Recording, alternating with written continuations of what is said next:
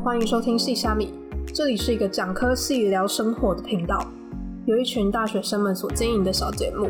你也跟我们一样吗？高中纠结要选什么科系，大学面对自由又不知道该做什么。我们借由这个节目讲讲这些话题来思考生活，也希望给正在收听的你一些方向。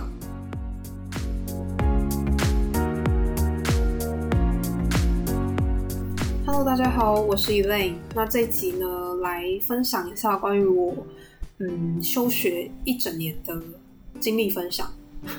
其实主要原因还是因为我忘记剪辑了，所以 我就刚好来分享一下关于我的休学经历，也顺便测试一下我有没有办法自言自语半个小时。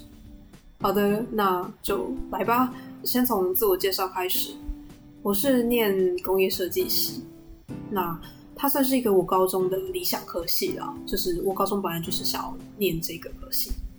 好，我最近因缘际会，就是接触到一个呃国中的学妹，然后因为我发现，因为一零八课纲的关系，现在思考说想要念什么科系的同学，已经开始低龄化，比起我们那个时候，就是高三才在想，然后。呃，所以我想说，哇，我顺便分享一下我高中是怎么样让我就是顺利上我想要去的科系。那我高中的规划呢，就是我大概就是分一半，就是我高中其实呃我的成绩本来就是属于中间的程度，呃，所以我知道我一定不可能繁星上，那我一定是申请上。那呃，我就是把我高中三年分一半，高二上。我完全就是，我觉得我有可能会有兴趣的项目，我就去参加。我参加呃科展，然后嗯，我不知道话剧嘛，话剧好像是国三科展，然后更不用提就是各种美术相关的竞赛，然后还有企业商业企划竞赛，就是各种。然后我高二下就是完全 focus 在我的学业上。那我因为这样子，我。就是顺顺理成章，我就用申请这一条管这个管道，然后我就有很多经历可以写，然后我就顺利申请上我也想要科系这样子。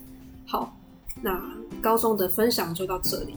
好，那我就像前几集说的，就是嗯，同学呃，关于选择有兴趣的科系的这件事情，就是嗯，如果你选择的科系是你的期望科系的话，那你发现。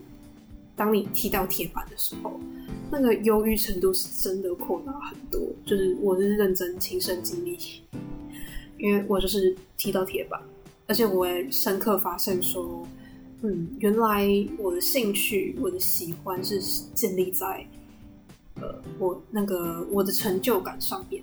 就是因为我的美术成绩就是就是本来就比较好，我是因为比做的好，所以我才喜欢。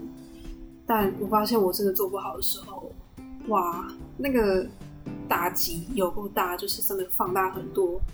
比起假设我去念念了一个我本来没有那么喜欢的科系的话，真的是特特别犹豫。那我这边讲一下那个我念设计系遇到的事情，好，就是嗯，我觉得很多同学应该也会跟我一样吧，因为。我现在只经历到大二，所以我只能分析到大二。可是很明显的是，我们大一教的主课是创作基础，大二才真的进入到产品设计这一块。呃，我相信各种设计系都是一样，就是大一都是一个关于美感的基础训练。那可是这一个训练就完全接触，就是很少能够接触到真的那个本科系要学到的东西。所以，那我自己的状况是，我在创作基础表现比较好，然后好非常多。可是我真的到大二上的时候，就是真的接触到产品设计的时候，我真的是踢到一个铁板，踢的超重的。然后，嗯，我大二上学期末的时候，整个萎靡到一不行，几乎不想去学校上课。那个时候，我就已经开始在思考说要不要休学了。可是呢，我就想说。啊，再撑一个学期，就是要休学，就是总要把一整个学年读完嘛。嗯，就是感觉好像念完还才才有个完整度，所以我就又再撑了一个学期。那可是第二个学期，呃，我比较没有这么萎靡，就是我的心态也比较调整过来，有比较过得比较还好，还可以一点点。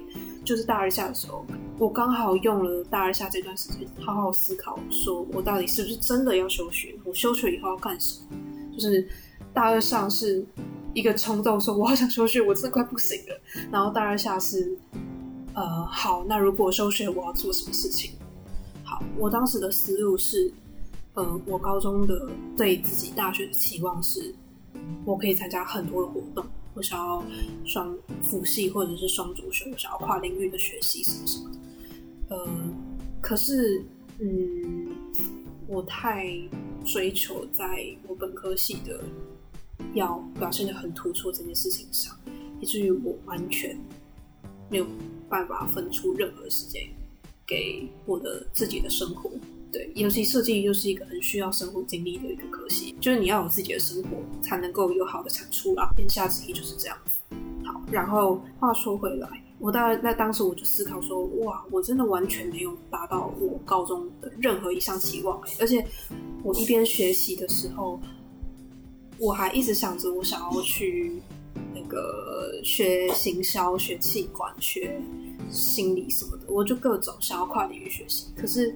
就没有办法，对吧？所以我就想说，那我就不如休学，给自己一整年的时间，好好完全的分心，回来之后再好好的专心在我本科系的东西上，就是完全分心的日子。然后我有想过说，那我如果一整年都混的都是就是就 是一直睡觉怎么办？那我就想想，我就觉得。就是假设我真的一直都是在混，那我也当做休息时间好了。就是，呃，因为我到大二前为止，我一直我们学应该是说我自己能力问题，就是一直是被期交考期限追着跑，好像啊，我下礼拜又要给老师看 sketch 了，又要给老师看我的设计进度了，什么什么的。然后我就是觉得，哇，我有点喘不过气来。那其实我一整年都混，我也当做是一个休息时间。所以我就好，那就休学吧。那我就真的休学了。那这就是我决定休学的经历。那呃，那就来讲讲我休学做的是哪些事情好了。嗯，我休学做了三件事，比较值得说的，说出来的三件事情，就是我先讲第一个，就是旁听。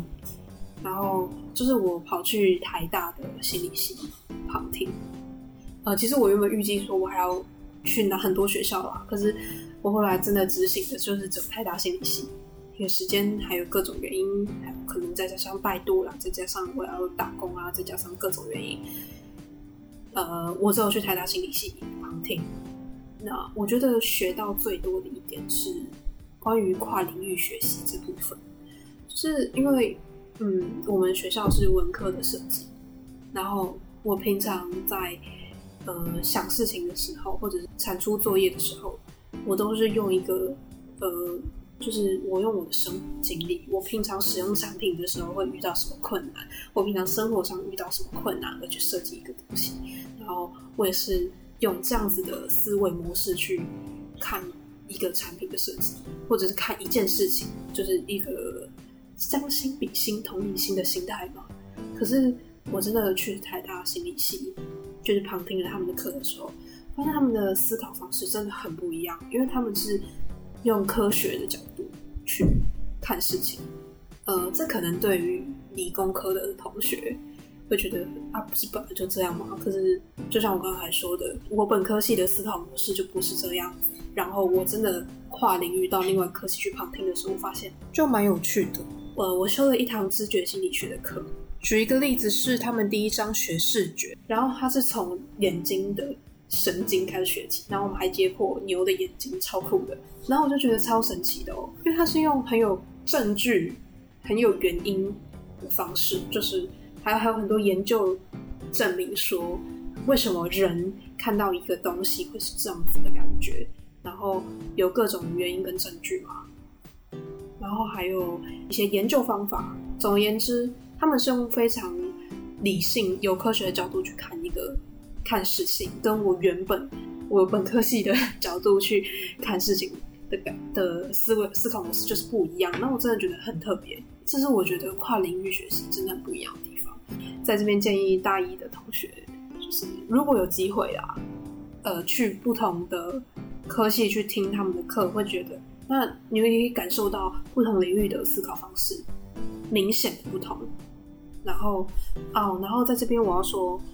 我要先说，我说真的，我不是说非常认真的在旁听啦，就是我旁听的感觉比较像是，嗯，听过，然后做过笔记，那我之后就没有再碰了，比较像是看课外书的听一门课，就好像那些知识就是轻抚过我的脑袋的感觉，但是没有真的深入的感觉，嗯，就是有接触过，让我认识到了一些事情。我觉得旁听心理系这段经历。算是影响我蛮深的吧，就是我对心理学开启了一些兴趣。我甚至到现在还在想说，我要不要考心理系研究所啊，什么什么之类的。可是我真的超级不会读书，而且也不是不能算说我非常不会读书啊，只是我不喜欢读书，然后我很容易上课睡着，所以 算了，还是先不要这样子。可是我还是。呃，我开启了这一个领域的兴趣，我可能还是会去，我开我会开始去看一些这方面的书啦，就是课外书之类的。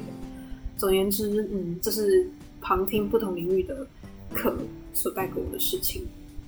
再就是讲打工这段经历，嗯，我相信很多人都打工这段经历。那可是，呃，我就学期间没有。嘛，就是我能力不足，然后无法播出时间在打工这件事情上。好，那呃，因为休学时间很多，这又是我第一份工作，所以我算是全心投入吧。就即使我只是个小小的兼职，对，那我学到了什么？学到的东西大部分都是跟就是一些领域上有所连接，因为我是在某间连锁咖啡厅打工。我一直用设计的思考方式去想说，就是什么样的服务流程才能让顾客体验有更好，然后还有反正各种跟我本科系相关的东西，然后再就是我去台大呃旁听的组织心理学，也有一些关于我在看我们店长们做事的方式。的一些学习，就是团队合作的一些学习，就是对。然后我会思考说，呃，怎么样我才可以？假设我是组织管理者，怎么样我才可以做得更好啊？然后或者是说，我们的店长哪一方面真的是很让人佩服？就是各种，我就是嗯，应该是说，嗯，仔细的在生活中观察吧。又尤其尤其是休学期间，我又没有其他事情，那我全心投入的时候，我更能够在。所以整个经历里面学到更多东西。好，那我第三个想要分享的就是做 podcast 这件事情，也就是各位现在在听的。嗯，我一开始很贪心，我希望自己从 podcast 里面学到的真的能力非常多。可是至于没有达到，那就是另外一件事情。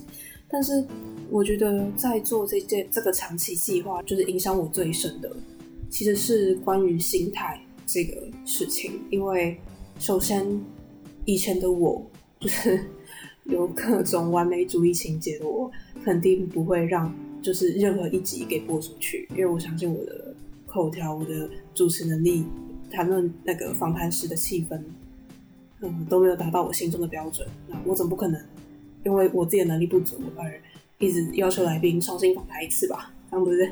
不可能的事情。那如果是以前的我，我肯定不会让任何一起播出去。但是，呃，我又真的很想要完成这个计计划。但如果我真的永远都不播出去，那我一定就是没有办法完成这个计划啦。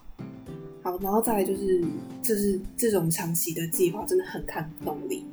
一开始计划的进行一定是靠冲劲嘛，而这些冲劲的来源就会是一开始对自己做这个 podcast 的期望。就说啊，一定会有多少人听啊，或是什么什么的的这种呃美好幻想，但是真的做了之后才发现，哇，真的没有这么容易。好，回归正题，就是因为毕竟是一个长期的计划，那当成果不如预期的时候，你要怎么持续这个动力，就会是一个很大的课题。嗯，我相信这一定也是很多创作者遇到的问题吧。我现在，呃，等于是当成自己给自己出的作业吗？有点像是里程碑性的计划在进行，所以现在的心态就会是一个比较平常心在经营这个频道。但是如果是我以前的想法在做的话，我肯定没有办法坚持下去。可是如果因为各种完美主义想法而不做的话，我是不是就无法达成任何事情？嗯，现在想起来，我觉得我以前做事情的心态，好像就是造成我之前就是休学以前如此忧郁的原因之一。耶。所以平常心真的很重要。虽然好像现在听起来很消极，就是 呃，因为能力不足而而降低标准的感觉，是有点这样子，没错啦。但是我以前比较是算是。不太能够接受自己能力不足上的缺陷，可是平常心真的有很大部分就是要接受自己的缺陷，因为你接受了自己的能力不足，呃，拥有了这样子的平常心态，然后你才能够有所持续的产出跟进步。我觉得应该是这样子，所以就是 给正在犹豫的大家，我相信蛮多人的拖延症啦，或者是各种的怠惰，可能都是完美主义造成的。当然，我现在还是有拖延症，就不然我就不会 剪辑，怎么都还没有剪完。可是，呃，我现在已经有调整很多了。关于心态这件事情上，这边这个题目在这边跟大家分享。那我觉得以上就是我在休学期间最值得跟大家分享的三件事情吧，我的各种体悟。嗯，当然我还有很多计划没有达成。就是 各种零碎计划，因为各种原因而没有去完成他们。然后我也必须先说，嗯，我的收学这一年其实没有过多充实。我甚至发现我的我的工作周期就是，呃，我会一个月超级效率超级高，超想工作，超想要学习，然后呃各种效率高到不得了，然后大概一个半月到两个月。萎靡不振，就是完全想耍废耍懒。所以说真的，我耍废的时间肯定比呃我精进自己的时间还要多。好，那接下来就要带到一堆人都会问我的问题：我会不会后悔休学这件事情？我妈也在问，我同学也在问，拜托，真的不要问了。哇，真的是好，因为我觉得后悔这件事情本身就是一个假议题。嗯，这样子说好了，就像我刚才说的，我休学期间其实混的时间比我有自我经济的时间还要多，真的超级多的。那如果我不休学，我是不是我我的社会生产力，我的所学习到的东西肯定比这一年还要多啊，对吧？但是如果我没有休学，我肯定没有办法经历到我上述说的那些事情。所以就是。走 A 道路的你，肯定不知道走 B 道路的你会是什么样子吧？所以拜托不要再问会不会后悔了。我又不知道平行时空选择 B 道路的我会发生什么事情，我无从比较啊。虽然混的时间真的很多啦，但我相信，但这也是我当初有考虑到的，就是混也是一种充电。对啊，虽然我现在也是对于开学。对于现在要复学也是焦虑的不得了。总而言之，我们大家都是一样要继续过我们的生活，过我们的人生嘛。以上就是我的分享，那我要赶快去剪辑了，不然我又来不及产出了。那就在这边跟大家说拜拜，希望可以帮助到大家，拜拜。